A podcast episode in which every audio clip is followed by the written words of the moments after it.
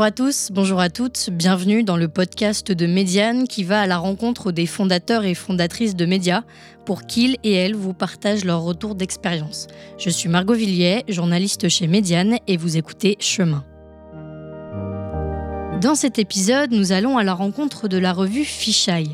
Fisheye, c'est une revue sur la photographie qui sort tous les deux mois. C'est aussi une galerie, une agence et des contenus pour les marques. Fisheye a pour ambition de mettre en lumière les auteurs et autrices photographes émergents.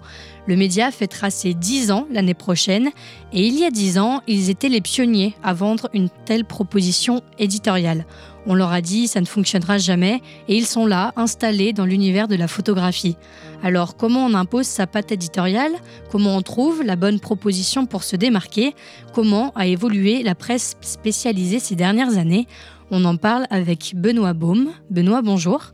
Bonjour. Merci d'avoir accepté notre invitation. Tu es le fondateur de Fisheye. Est-ce que déjà euh, dans cette introduction, tu as des choses à compléter sur, euh, sur la présentation du magazine? Euh, Oui, il y a toujours des choses à compléter parce que parce qu'un média aujourd'hui, il est en perpétuelle évolution.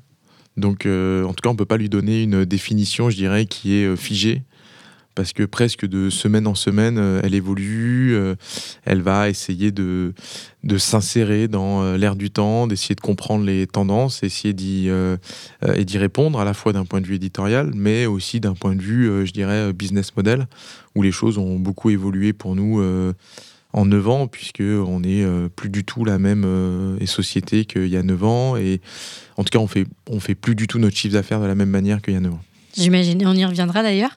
Et dans mon introduction, j'ai dit auteur, autrice, photographe, et non photographe seulement, pour, euh, parce que pour Fisheye, cette distinction a son importance. Pourquoi? Elle est très importante parce que euh, ce qui nous intéresse chez, euh, chez Fisheye, c'est les gens qui ont des choses à raconter avec, leur, avec leurs images. C'est-à-dire qu'en gros, on considère la photographie comme un moyen d'expression, comme pourrait l'être l'écriture, ou comme elle est plus généralement très consacré euh, dans le cinéma ou la vidéo. Et finalement, on oublie un petit peu que la photographie est un moyen euh, d'écriture, euh, d'expression d'un certain nombre d'idées. Alors évidemment avec un côté artistique, mais, mais pas que, puisqu'il y a aussi et des messages forts, très forts liés à la société.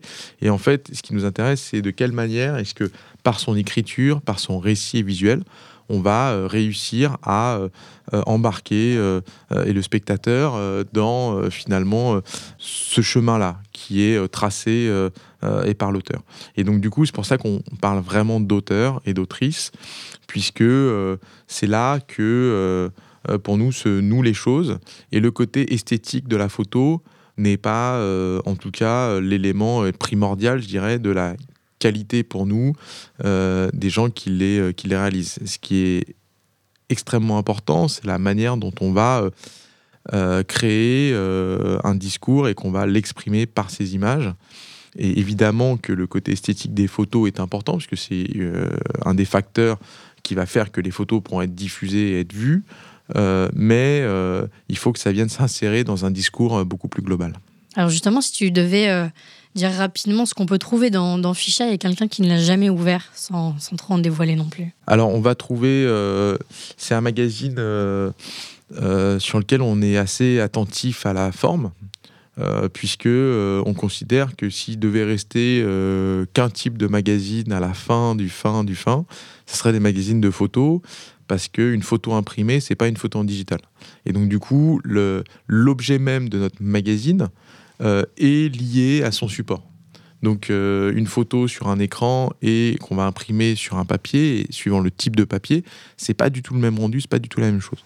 Donc nous, par exemple, on a fait le choix d'avoir euh, deux papiers différents, ce qui, à l'heure actuelle de l'explosion du prix du papier, voilà, depuis un an et demi, dans des, dans des proportions qu'on n'a jamais connues. Ce qui n'a pas eu de conséquences sur le prix du, du magazine alors, on avait déjà augmenté le prix du magazine, euh, puisque euh, en 9 ans, on est passé de 4,90 euros à 6 euros, et maintenant on a 7,50 euros. Donc non, on n'a pas, répercuté à nouveau ce, prix-là. Euh, par contre, bah, nous, les prix de l'impression et du papier ont augmenté de manière très importante. Mais justement, on a un modèle économique qui fait qu'on peut résister à ça. Et Aujourd'hui, ce qui est fondamental, c'est justement c'est la qualité de l'objet qu'on propose. Donc que ça soit sur ces 60 pages qui sont au milieu du magazine, sur un papier non couché, très mat, un peu texturé, sur lequel il y a nos portfolios, qui donnent vraiment un aspect presque livre à la revue, et puis euh, en opposition au début et à la fin un papier couché, brillant, euh, beaucoup plus euh, de ce qu'on pourrait retrouver dans des magazines et de mode par exemple. Et donc on a fait ce choix de avoir voilà ces trois séquences dans le magazine, une séquence en introduction, on va retrouver plutôt et des actus, des portraits, des projets, des choses qui nous semblent des tendances de fond dans la société par rapport à l'image. Il y a toute une partie de portfolio euh, au milieu avec des, euh, ce qu'on appelle des stories, c'est-à-dire des vraies histoires qui sont racontées à travers ces images-là. Euh, et puis, à la fin, on va retrouver toute une partie agenda et puis beaucoup de choses autour de l'univers des livres. et pas mal de chroniques aussi, parce qu'on a pas mal de, et de, gens qui interviennent pour réfléchir autour de la notion de l'image contemporaine. Alors justement, que ce soit autant dans, la forme et dans le fond, ça permet à Fisheye de, se démarquer. Pour autant, si je dis que Fisheye est un média de référence dans le domaine de la photo, tu n'es pas tout à fait d'accord sur la notion de média de référence? Pourquoi? Euh, Parce que euh, le magazine photo, en tant que tel, euh, était quand même plutôt dominé par les magazines dits techniques. C'est-à-dire que pendant très longtemps, euh, le plus gros euh, et magazine euh, photo au monde, c'était un magazine français qui s'appelait Chasseur d'images, enfin qui s'appelle toujours d'ailleurs, et Chasseur d'images, qui était un magazine qui faisait des tests et d'appareils photo. Aujourd'hui, clairement, c'est un, c'est un média qui est plutôt en perte de vitesse, comme ont pu l'être des médias très forts, alors qui étaient un peu plus mix comme réponse photo. Il y a des magazines qui étaient très importants il y a encore 5 ans qui ont disparu, comme euh, Le Monde de la photo. Il y a pas mal de titres qui ont, qui ont disparu ces dernières années, ou des titres qui vraiment ont, essuyé des, des, gros revers. Je pense voilà, au magazine mythique qui était Photo, qui appartenait à la Gardère pendant très longtemps, puis qui a été racheté par euh, et la veuve de euh, Bacardi. Euh, avant d'être revendu et dernièrement par exemple au, studio Harcourt. C'est un magazine qui s'est arrêté de paraître pendant un moment, qui voilà, a, pas mal évolué dans sa forme. Et ce que je veux dire, c'est que il y a quelques années, ça aurait été impensable de rentrer sur ce marché-là, qui était très structuré. Et finalement, euh, l'explosion un peu euh, de, ce marché-là nous a laissé une place, mais on est nous-mêmes extrêmement atypiques parce qu'on n'est pas, euh, on est, on n'est pas tout à fait dans la même case que les magazines que je viens de décrire ici. Et donc du coup, on a un peu réinventé un modèle au milieu du magazine photo, mais on n'a pas pour autant, je dirais, on cherche pas pour, autant à nous copier, parce que je pense qu'on est un modèle qui est dur à copier aussi. Oui, par sa, son originalité. Euh, tu évoquais justement les, les, autres médias euh, photos, alors qui ont pu disparaître ou d'autres qui sont toujours là. Donc Fisheye s'est lancé en 2013. Comment, à ce moment-là, tu observais l'écosystème des médias sur la photo? Il y a dix ans, comment ça, comment ça se passait? Bah, euh, comme je l'ai dit, il y avait des médias qui étaient très forts. ce qu'il faut prendre en compte, c'est que ce marché était drivé par la publicité des marques d'appareils photo, euh, qui avaient énormément d'argent euh, à l'époque, puisqu'il faut se souvenir que le marché du digital, de l'équipement, c'est-à-dire du passage de l'argentique au digital, s'est prolongé en croissance extrêmement forte jusque 2011-2012. En 2013, c'est le début du déclin du marché euh, et digital qui euh, se voit attaqué par l'arrivée des smartphones. Mais à l'époque, les marques d'appareils photo, Canon, Nikon, Sony, Panasonic, Fuji, euh, ont énormément d'argent et surinvestissent en publicité en se disant qu'ils vont compenser les pertes éventuelles par le fait de faire passer les gens des appareils compacts aux réflexes ou aux hybrides qui étaient naissants. Donc ils continuaient à investir de manière massive. Mais le marché a tellement chuté, puisqu'il faut imaginer qu'entre 2012 et 2021, le marché de l'appareil photo a été divisé par 10. Donc c'est un séisme euh, énorme. Considérable. Et donc les mannes de financement qui euh, tombaient sur cette presse très spécialisée euh, ne, sont plus, ne sont plus arrivées jusque dans les médias. Et nombre de médias, soit ont revu leur ambition nettement à la baisse, soit ont disparu. Et donc, nous, dans ce contexte-là, euh, on a eu. On a réussi à se frayer un chemin. Oui, j'ai envie de dire, tu vois des médias qui disparaissent. Euh, toi, tu dis, j'arrive avec un nouveau média. C'est assez surprenant.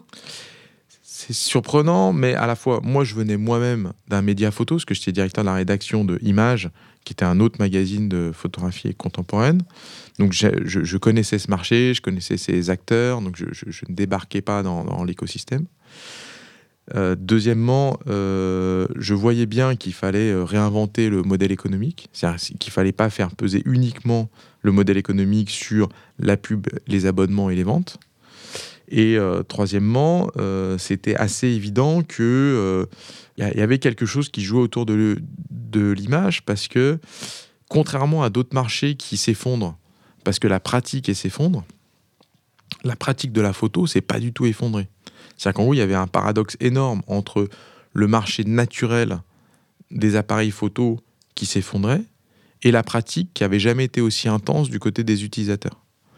Et donc ça, c'est une dichotomie euh, que d'ailleurs euh, les gens avaient du mal à saisir, à comprendre, euh, à percevoir. Ce qu'il faut prendre en compte aussi, c'est que le marché, il s'est professionnalisé, donc il y avait besoin de parler aux utilisateurs. Euh, professionnel et que euh, Fisheye en a toujours été aussi euh, lu par des professionnels, par des voilà et donc du coup on s'en est plutôt pas mal sorti de ce côté-là. Et de l'autre côté, on continuait à développer aussi d'autres d'autres types de relations, puisque l'image est devenue extrêmement importante, notamment par le facteur de Instagram. Du coup, toutes les marques, et notamment les marques de luxe et marques de mode, se sont emparées de l'image comme un facteur et différenciant. Et donc, on a aussi eu la chance de bénéficier euh, de la publicité euh, de ces marques euh, et de luxe qui venaient chercher ici, je dirais, un rapport à une communauté créative qui était importante pour, et pour elles. En fait, on a remplacé la perte des annonceurs photos par des annonceurs euh, plus lifestyle ou plus mode. D'accord. Et donc, au-delà d'apporter un, un, nouveau regard, en tout cas, avec un, de venir sur ce marché-là avec un, un, nouveau modèle économique, euh, pourquoi cette envie de, de lancer, euh, de lancer Fisheye? Alors, comme je te l'ai dit, j'étais directeur de la rédaction de Image.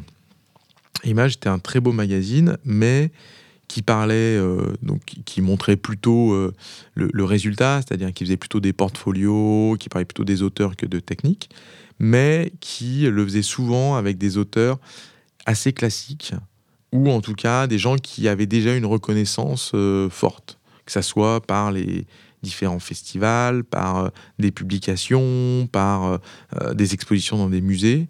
Et donc, on avait du mal à traiter la question de l'émergence.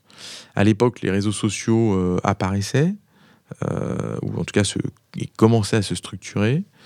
Et euh, on avait un certain nombre d'auteurs qui apparaissaient de manière un peu spontanée, dans lequel on avait, qu'on avait du mal à, rendre, on avait du mal à rendre compte de, cette nouvelle scène.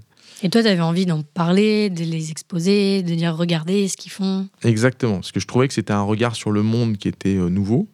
Le monde changeait extrêmement vite et que du coup, bah, qui mieux que euh, finalement euh, des auteurs, euh, photographes qui nous racontent le monde visuellement pour nous faire prendre conscience de ces changements, parce que c'est c'est la force de, la photo, c'est que ça arrive à figer quelque chose qui marque nos, nos consciences et nos, et nos, et nos imaginaires de manière très très forte.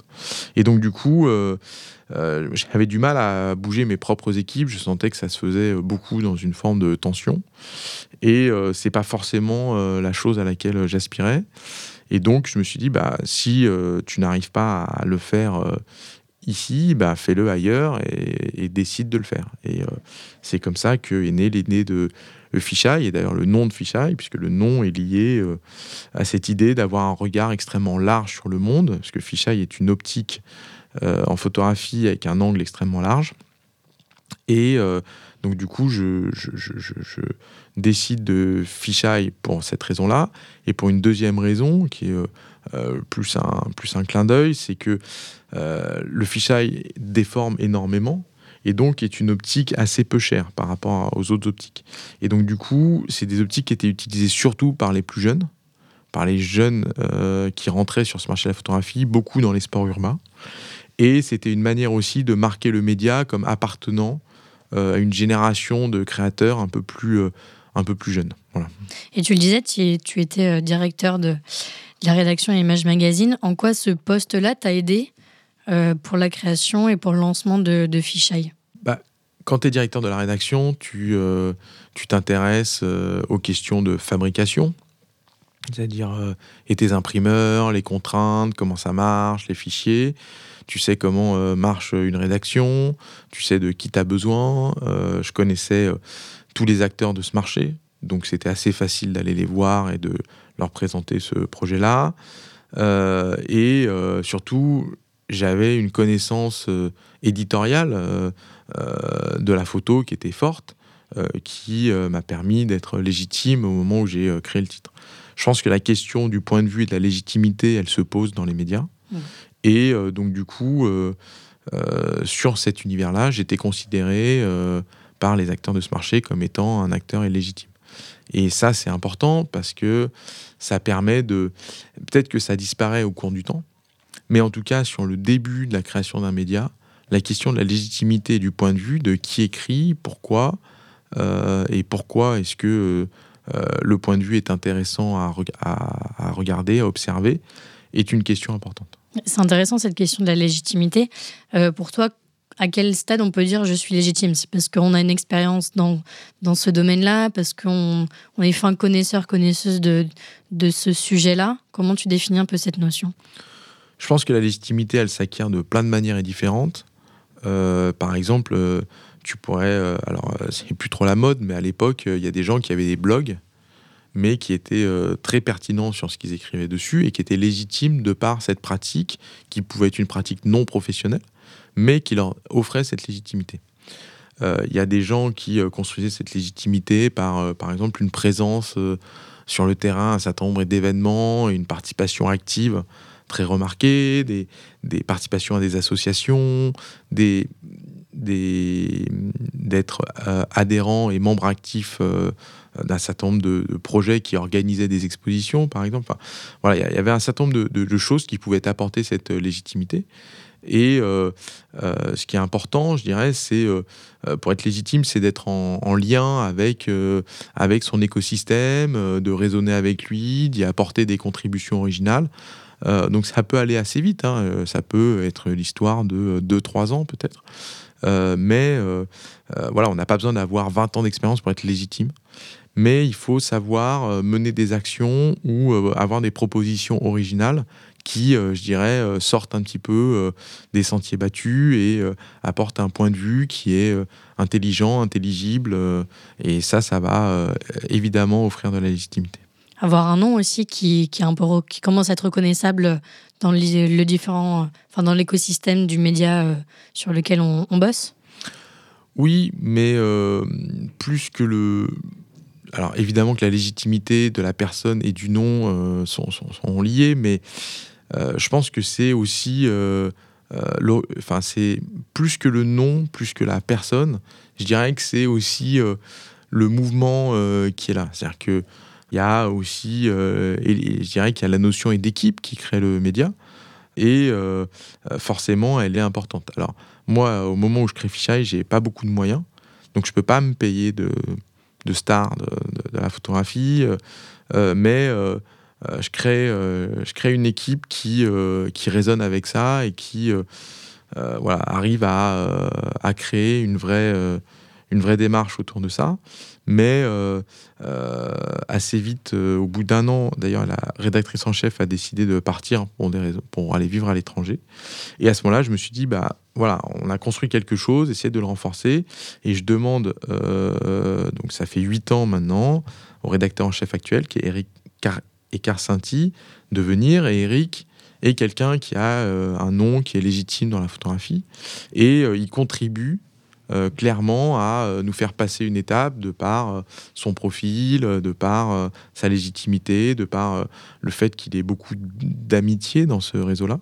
Et voilà, ça c'est aussi quelque chose qui est important, c'est la notion d'équipe, de communauté qu'on arrive à rassembler. Et clairement, le média aussi, parce que c'est le but d'un média, c'est de quelle manière le média va agréger une audience. Et c'est clairement l'audience qui passer ce temps de la création euh, va apporter la légitimité aux médias. Euh, il y a sa ligne éditoriale, ce qu'il raconte, est-ce que c'est intelligent, la manière dont c'est fait, et surtout l'audience, parce que l'audience va avoir euh, évidemment des conséquences sur la manière dont on sera perçu, à la fois par les gens qui peuvent vous apporter des, informations, comme des attachés de presse, comme et des acteurs du, du secteur, et puis les lecteurs et les annonceurs. Donc euh, la question de, la, de, de, l'agrégation de l'audience est euh, fondamentale, évidemment. Alors justement, au, tout début, comment tu comment as, as, rassemblé la, les, les, premiers membres de la communauté Fichaille, j'ai envie de dire? Euh, bah, Au début, tu ne sais pas trop. Tu fais appel à ton propre réseau. Je me souviens, le, je me souviens très bien le, le jour où on a on a créé la page Facebook de, de, euh, je mettais à jour euh, le nombre d'abonnés euh, toutes les 10 minutes. Et en une journée, on avait passé les 1000 abonnés par, je dirais, le, réseau des, gens qui étaient, qui étaient là. Mais il y a quelque chose qui s'était passé. Et puis, voilà, on a aussi eu, je dirais, un peu de visibilité. On avait eu, à l'époque, on avait fait un peu de RP. Euh, et euh, on avait fait un peu par hasard, on avait envoyé le, le journal à la rédaction de France 2. On était passé aux 20h à la fin, ils présentaient des titres. Euh, voilà, ça, ça nous avait donné pas mal de visibilité. Et puis aussi le premier numéro, on en avait imprimé plus et on avait mis 20 000 ou 30 000 exemplaires, je me souviens plus, dans des magasins photos partout à travers la France. Que Vous-même, vous êtes allé Non, alors en fait, on avait livré les, les centrales qui avaient livré leurs magasins. Mais euh, on avait mis à disposition et gratuitement le premier numéro euh, dans ces magasins-là, ce qui nous avait permis de toucher une communauté de photographes qui venaient acheter du matériel dans ces, dans ces magasins et du coup de se faire connaître assez rapidement parce que euh, ils n'avaient pas l'habitude qu'on leur offre un magazine. Oui, c'est vrai, gratuitement, même pour vous, c'est un pari parce que vous avez quand même vous avez investi pour ce premier numéro, vous avez besoin d'un d'un retour sur investissement. Donc gratuitement, c'est un pari aussi. Euh. Oui, mais alors après, il était vendu en kiosque quand même. Euh, voilà, donc après, il y a plein de gens qui ne vont pas dans les, dans les magasins photos qui nous ont achetés. Euh, puis on avait fait un plan de promo. Enfin voilà, il faut toujours penser la promotion de son média. Comment vous l'avez pensé justement cette...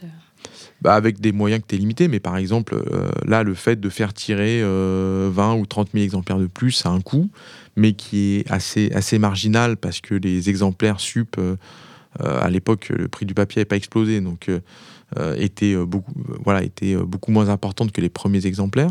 Et donc du coup, voilà, on avait fait un plan média dans les dans les points de vente, notamment tous les kiosques, tous les kiosques à Paris. Et puis on avait fait aussi un peu de com digital, c'était un peu nouveau à l'époque. Et, finalement, les choses avaient plutôt bien marché parce qu'on avait très bien vendu le premier numéro.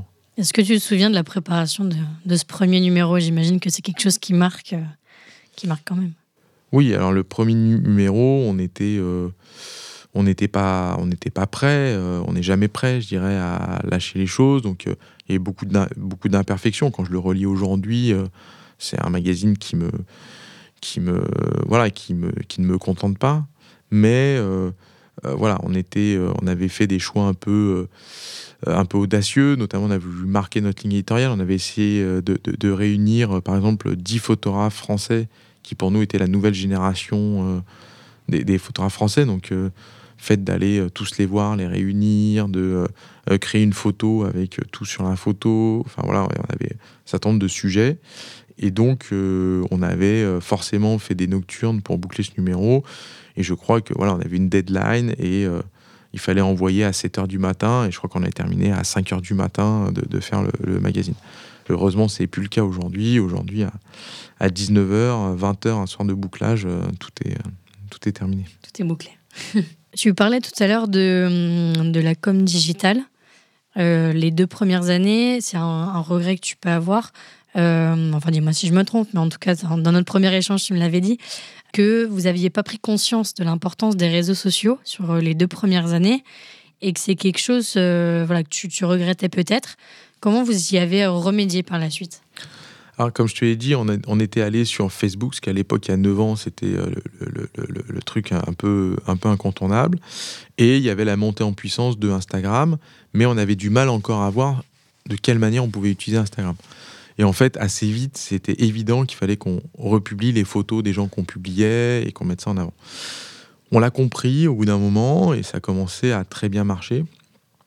Et euh, mine de rien, on a agrégé une communauté importante, parce qu'aujourd'hui on a 141 000 abonnés, et surtout on a un hashtag qui a été utilisé 1,5 million de fois, Fisheye le mag, où les auteurs euh, l'utilisent pour qu'on les repère et qu'on les publie. Euh, si j'ai un conseil à donner à quelqu'un qui euh, crée un média, c'est de se dire, ben, en fait, il ne faut pas aller sur les réseaux sociaux et dominants du moment. Il faut essayer de trouver le réseau social qui est émergent et investir dessus et massivement. En termes de, temps et d'énergie, peut-être pas en termes de, sponsorisation tout de suite, s'il n'y a pas les moyens, mais en tout cas de temps et d'énergie. Et euh, parce que, en fait, c'est beaucoup plus facile d'agréger une communauté sur un réseau social qui se crée Typiquement, euh, on voit qu'aujourd'hui, euh, il y a un algorithme sur TikTok qui est beaucoup plus permissif que l'est celui de Instagram. Aujourd'hui, euh, créer une communauté sur Instagram, c'est compliqué. Parce que de manière naturelle et organique, tu vas avoir accès à une audience faible. Et, ils vont tout faire pour que tu payes pour augmenter ta, part de, ta part de voix. sur TikTok, c'est pas le cas encore. Ça sera le cas à un moment.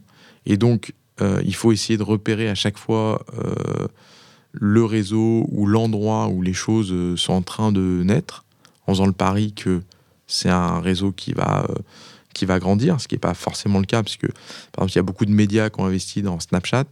Je suis pas sûr que Snapchat soit encore là dans 4 ou 5 ans.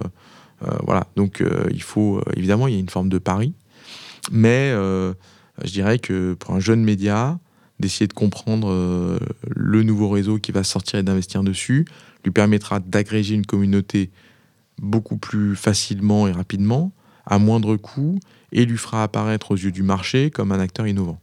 Donc, euh, en tout cas, je pense que c'est tout bénéfique euh, pour un, pour un jeune média de partir sur une stratégie comme ça. Et pour préciser un peu ce hashtag Mag, ça permet aussi pour vous de repérer certains photographes, certains nouveaux photographes que vous n'auriez pas vu passer ailleurs.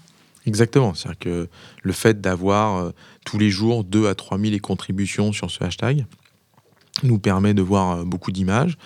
Euh, globalement, la somme est de qualité. et du coup, on voit passer des choses de manière très internationale. C'est-à-dire qu'aujourd'hui, on publie aussi bien des gens en Asie, en Amérique du Sud, en Afrique, au fin fond de l'Ouzbékistan, qu'on n'aurait pas repéré autrement. Euh, parce qu'ils n'ont pas été publiés par d'autres médias, parce que euh, on a l'habitude d'aller voir euh, les médias spécialisés en photo aux États-Unis, en Angleterre ou, en Allemagne ou, ou en Chine, mais finalement c'est déjà des gens qui sont repérés par un média et publiés. c'est pas toujours le cas, et donc du coup ça c'est une manière très directe et très frontale d'aller à leur rencontre et puis nous-mêmes, on passe beaucoup de temps en curation de manière proactive pour euh, aller chercher ces nouveaux regards. Qu'est-ce qu'il y a de spécifique quand on travaille avec des photographes?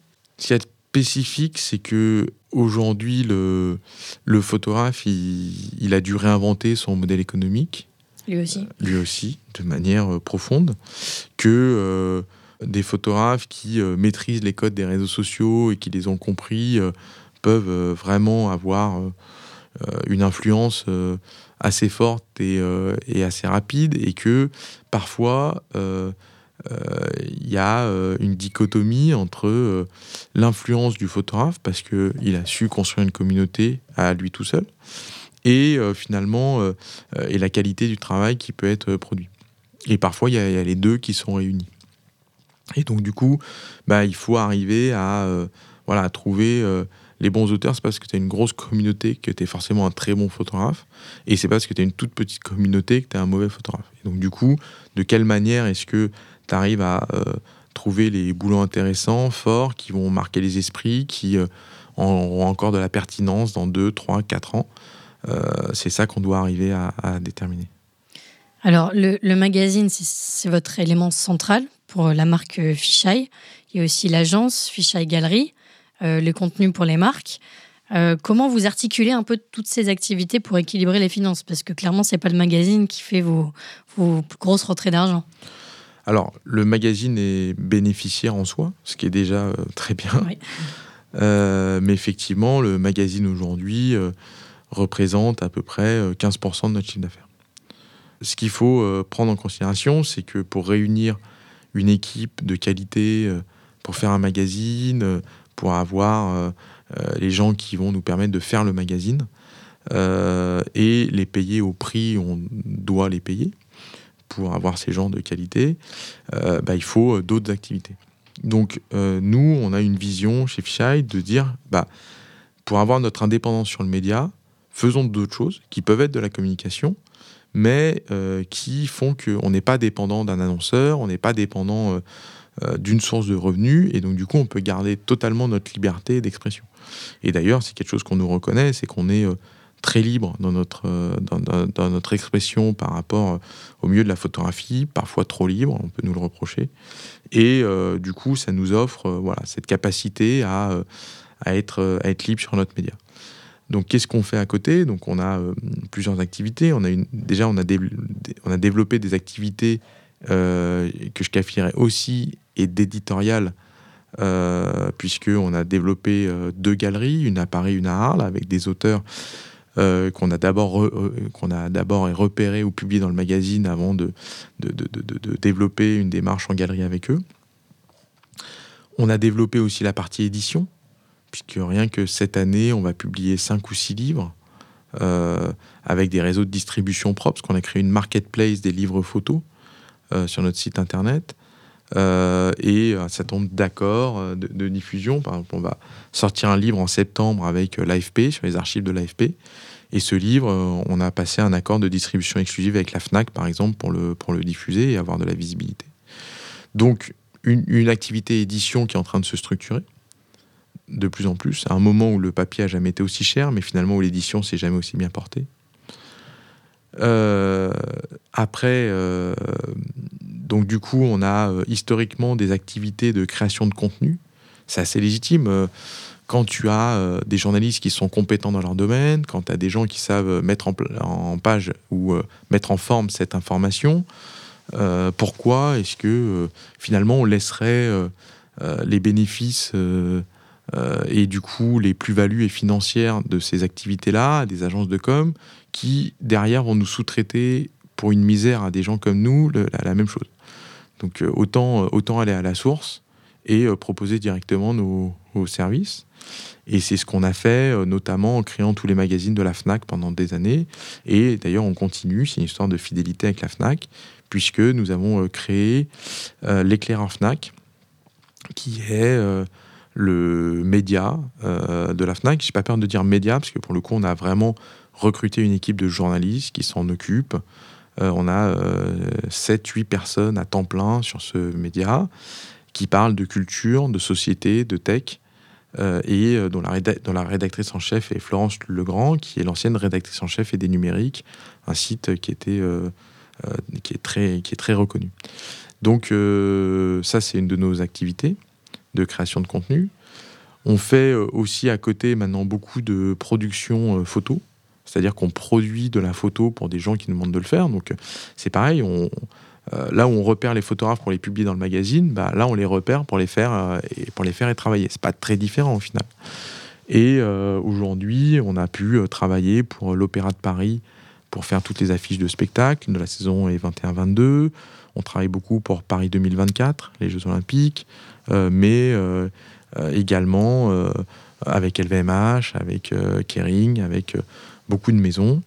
Euh, qui euh, nous permet aujourd'hui de euh, proposer des photographes partout à travers le monde et du coup d'avoir une activité de production qui grandit de, plus en plus et surtout bah, qui vient quand même un peu répondre à une de nos attentes du début qui était quand on a voulu réinventer la presse photo c'était de quelle manière on venait aussi contribuer financièrement à l'écosystème face à des journalistes et, pardon pas des journalistes des photographes qui euh, voyaient leur modèle économique extrêmement perturbé. Et donc, euh, le fait de pouvoir donner du travail aux photographes, c'est aussi quelque chose qui est important et pour nous. Et d'ailleurs, dans euh, dans le magazine papier, et je précise, dans le magazine papier, on paye tous les photographes. Sur le web, aujourd'hui, on ne le fait pas parce qu'il y a un modèle économique qui est beaucoup plus compliqué. mais on aimerait à terme pouvoir payer les contributions sur le, sur le web, ce qui n'est pas encore le cas ce qui n'est pas euh, forcément euh, idéal de notre part, mais euh, voilà, en tout cas, on n'a pas trop. Enfin, c'est extrêmement et compliqué. D'ailleurs, il n'y a personne qui, qui le fait à un niveau, un niveau mondial. Pourquoi c'est compliqué sur le web de, Le modèle économique est plus compliqué? Le modèle économique, il est beaucoup plus compliqué sur un modèle pur, pur web. Surtout qu'on n'est pas très agressif en publicité, parce qu'on a envie de garder un site assez propre. Euh, on n'utilise pas les datas, on n'ouvre pas la publicité à Google sur notre site, on reste en vase clos. Donc euh, voilà, les, gens, quand ils viennent chez nous, ils ne sont pas euh, surexposés à la publicité. on n'a pas de. je ne crois pas au modèle payant sur le web pour des petits médias. Voilà, je pense que ça marche pour des gros médias, ça marche très bien pour le New York Times ou pour Le Monde. on n'a pas un volume de contenu qui est suffisant pour pour rentrer dans ce, dans ce modèle économique-là. D'ailleurs, il y avait un site, euh, euh, le, site photo un peu de référence euh, qui s'appelait Focus Numérique, qui a essayé le, le, le paywall et au bout d'un an, ils ont mis la clé sous la porte. Voilà, je pense que pour un média très spécialisé, il faut vraiment proposer des services très particuliers pour passer en modèle payant.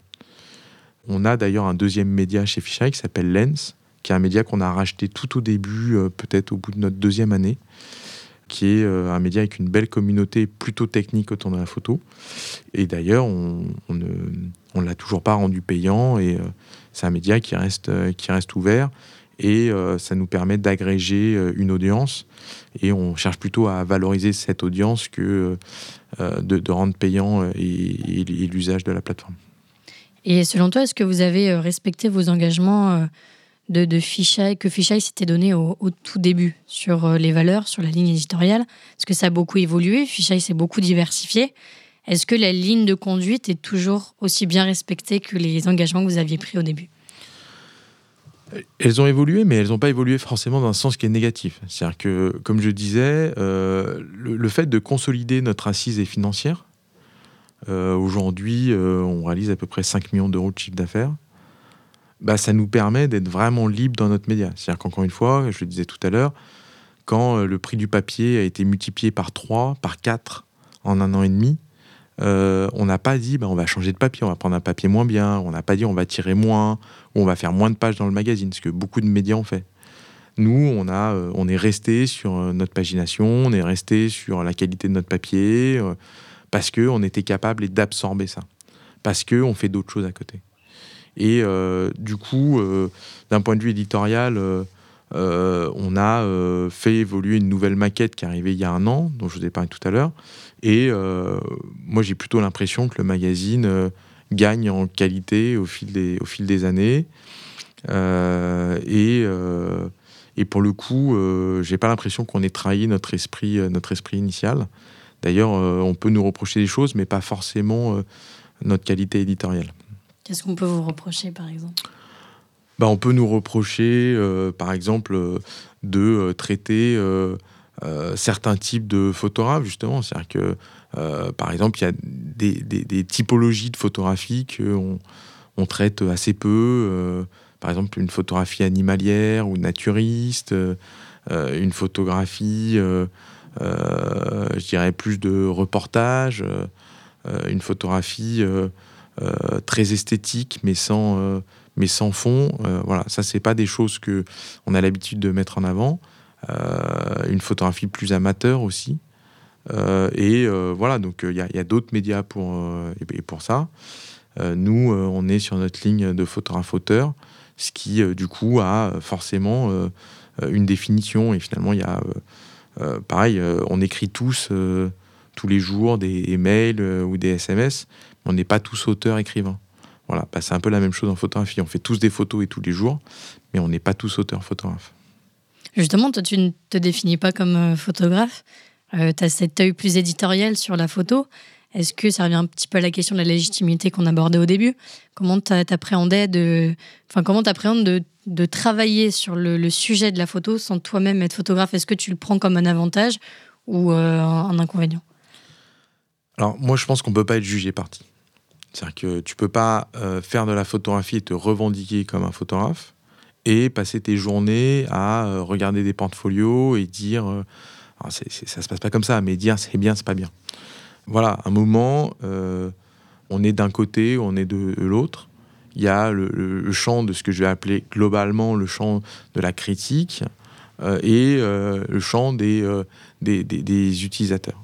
Et évidemment que je fais de la photographie, que j'aime ça, mais je me considère pas du tout comme photographe, je me revendique pas comme photographe, et je crois surtout que j'ai pas le talent d'un photographe. C'est-à-dire que euh, voilà, autant je me sens à l'aise euh, euh, à, l'écrit, autant quand je fais des photos, je trouve jamais que mes photos elles sont extraordinaires et elles ont un intérêt pour moi-même ou pour mes proches, mais je ne crois pas qu'elles aient un intérêt pour au-delà de ce cercle-là. Et c'est vraiment pas, en tout cas, quelque chose qui et qui m'anime, quoi. Donc, on peut tout à fait être légitime par sa connaissance du milieu, par le fait euh, d'avoir euh, vu euh, beaucoup d'expositions, d'avoir un œil critique qui est capable de mettre les choses en perspective, de connaître les acteurs, de connaître les photographes, de les aimer profondément, sans en être un. Et voilà, je crois pas que ça soit un souci. alors même si jamais, par exemple, et dans le foot, c'est très à la mode d'avoir des, commentateurs euh, qui sont des anciens et footballeurs. Euh, bah voilà, je pense que dans la photographie, on peut parler de la photographie sans avoir été photographe. J'ai une dernière question sur la, diversification notamment. Comment on trouve la bonne diversification? Comment tu t'es dit, ah bah, on va lancer une galerie, ça va fonctionner, on va bosser avec des marques, ça va fonctionner. Est-ce que même tu as tenté des diversifications qui n'ont pas fonctionné? Bien sûr, bien sûr, on a, on, a, tenté des choses qui ont, qui n'ont pas marché ou qui n'ont pas marché comme on le pensait. Par exemple, dans l'immersif, très tôt, euh, dès 2014-2015, euh, donc vraiment tout au début du média, euh, est apparue la vidéo à 360. Et tout de suite, c'est quelque chose qui m'a vraiment tapé dans l'œil. en 2015-2014 apparaît euh, le premier Oculus, euh, et euh, je me dis, ça, c'est un truc qui va exploser. Qui est le casque de réalité virtuelle qui a été racheté par Facebook. Exactement. Et donc du coup, je, je, dis, bah, on va commencer à faire des choses autour de ça. Donc on commence, on constitue une équipe pour produire de la vidéo à 360. On fait d'ailleurs pas mal de films et de réalisations. Mais euh, très vite, en fait, le monde de l'immersion. Alors, on crée aussi un festival à Arles avec les rencontres Arles, qui a très bien marché. Mais le monde de la vidéo 360, en fait, euh, évolue très vite, puisque euh, on passe de la vidéo et 360 avec un point de vue fixe au temps réel, ce qu'on appelle la 3D en temps réel, avec l'émergence et d'acteurs qui sont majeurs aujourd'hui, comme Unity ou Unreal. Et ça, ça change beaucoup de choses. Et on l'avait pas forcément, nous, anticipé. Et donc, du coup, notre partie de production inside, in-house euh, de 360, euh, à un moment, bah, bat de l'aile. Donc, euh, on est obligé de, revoir un peu les choses. Et clairement, ça me fait prendre conscience que bah, ça serait mieux de travailler avec des artistes, avec des auteurs et plutôt nous de penser les projets, de les mettre en place et d'être plus un producteur que forcément le réalisateur. Et donc du coup, depuis, on a développé maintenant beaucoup de projets immersifs, mais finalement en agrégeant des forces vives. Et finalement, c'est un modèle beaucoup plus serein pour nous. Et, et, parfois, il faut savoir justement être à son rôle. Et notre rôle, c'est plutôt un rôle d'agrégateur, de producteur, de mise en perspective, que finalement de, de, réalisation indirecte. Très bien. Bah, merci beaucoup Benoît d'avoir pris le temps de répondre à mes questions. Merci à vous, chers auditeurs et chères auditrices. Vous pouvez retrouver les autres épisodes de Chemin sur toutes les plateformes d'écoute et surtout prenez soin de vous et de vos médias.